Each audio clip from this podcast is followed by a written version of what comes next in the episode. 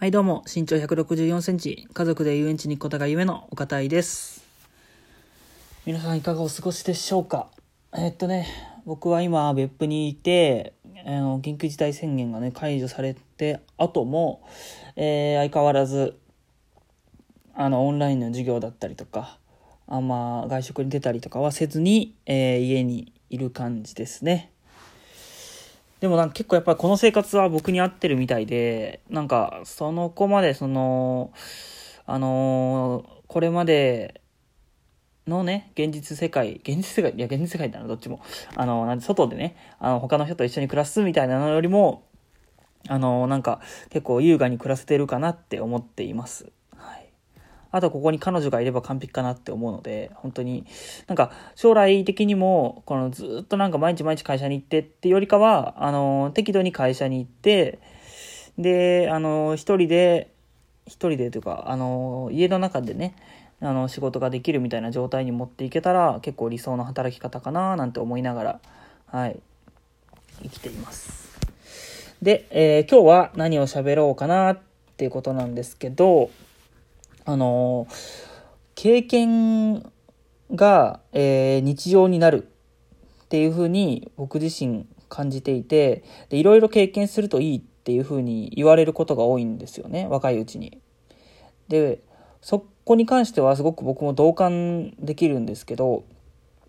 なぜその 声裏返っちゃったなんであの経験することがたくさん経験することがいいのかなって思うのかっていうのをこの僕なりの目線であのちょっと喋っていけたらいいかななんて思ってます。はい、よろしくお願いします。はい。えっと、その若いうちにね、すごい、なんかいろいろ経験しておくといいよみたいなことを言ったりするじゃないですか。で、僕自身、うん、その、なんか経験してることっていうのは結構その自分のなんか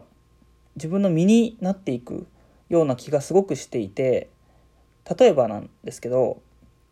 あの僕自身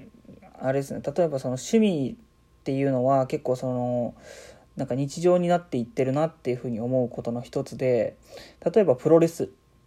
僕プロレス結構好きででも初めからあのずっと好きっていうわけではなくてやっぱりその高校今大学4年生なんですけど高1の頃に、えー父親からあの両国国技館でプロレスやってるから見に行こうって言われて見に行ってその時は本当になんか暴力的で怖いし何やってんだろうこの人たちって思ってたんですけどでもだんだんこのプロレスっていうのはなんかそのムキムキの男の人たちが体をこうバシバシぶつけ合ってるっていう異常な空間っていうところから興味を持ってであのそこからあのプロレスラーっていうのはその受けの美学みたいなのがあって他の格闘技は避けるようなところをあえて受けることであのその男気を見せていくっていうのも一つのパなんかスタイルみたいなのもなんか他の格闘技と違っていいなって思ったりとか。であと実際にプロレス見に行った時にはあのプロレスラーだけでプロレス会場を作ってるんじゃなくてプロレスラーもアナウンサーもリングアナウンサーもお客様の、えーリングスタッフもでセコンドもなんか全員であの試合っていうのを作っていってるんだなっていう個人スポーツって思われがちなのに一体感があるっていうところとかにすごい惹かれていって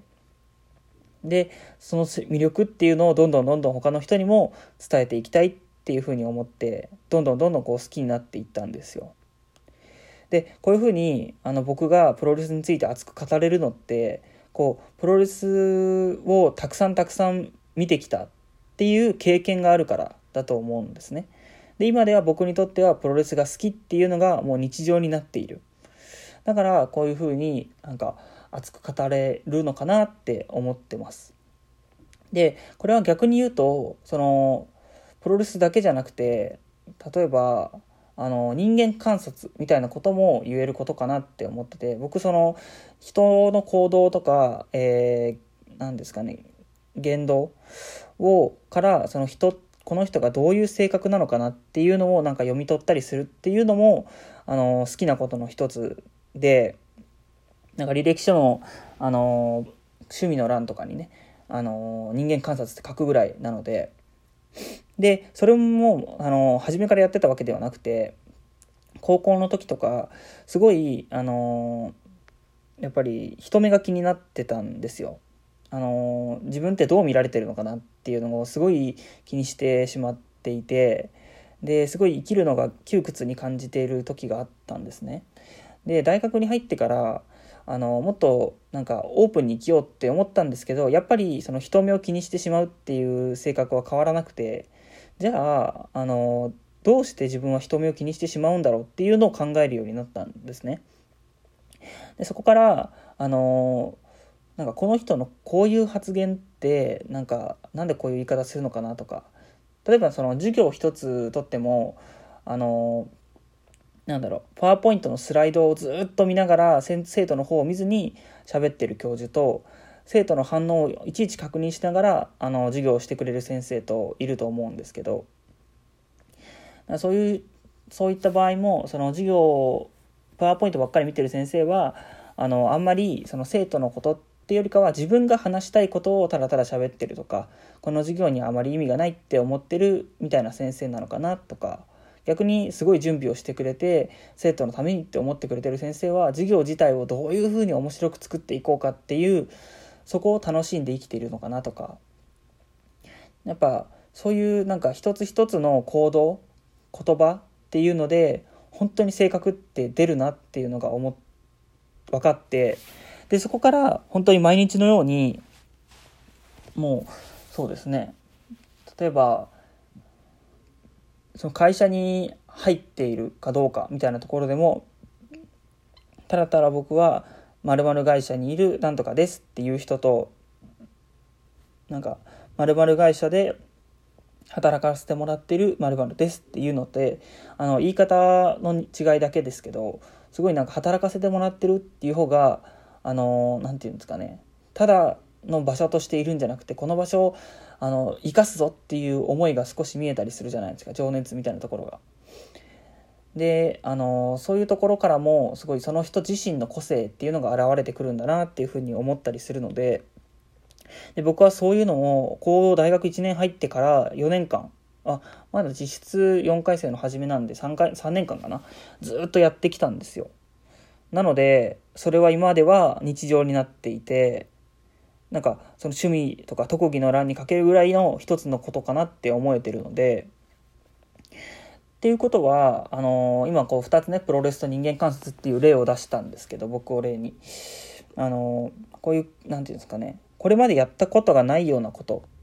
っていうところにあのー、ずっとトライしていくこと。経験を積んでいくこと。っていうのをすごい積み重ねていけばそれがいつの間にかあのこれまでなんか経験したこともないできもしなかったようなことをずっとずっとあのやっていくことでそれはもういつの間にか自分の身になっていてそれはただの自分の中では当たり前のことになっているできないことって思わずにこういろんなことにトライしていくことでいつの間にかできることがたくさん増えているだから経験っていうのを増やし若いうちに増やしておくことがあの将来の自分のなんかさまざまなできることにつながっていくからいいのかなって僕自身思ってます。でこれがあの今日のラジオで伝えたかったことなんですけどじゃあ僕自身このこれからできることっていうのをどういう感じで増やしていこうかって思ってるかっていうことなんですけどね、あの、言ってもでも興味持てないことにはなかなか手出しづらいじゃないですか。なので、あの、僕自身こう決めてることとして、僕自身ってめっちゃ言ってるな。えー、食わず嫌いっていうか、やらず嫌いをなくそうっていうふうに思ってます。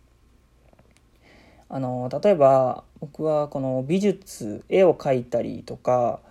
あの、何か、あの、なていうんですかね、粘土で何か作ったりみたいな創作活動っていうんですかね。はい。そういう感じのことをやってきてないです。なので、絵もめっちゃ下手ですし、多分粘土でそういうの作るみたいなの、でも頭の中のイメージ通り全然作れないですし、それができる人ってすごいなって、ただただ思ってるだけなんですよ、今は。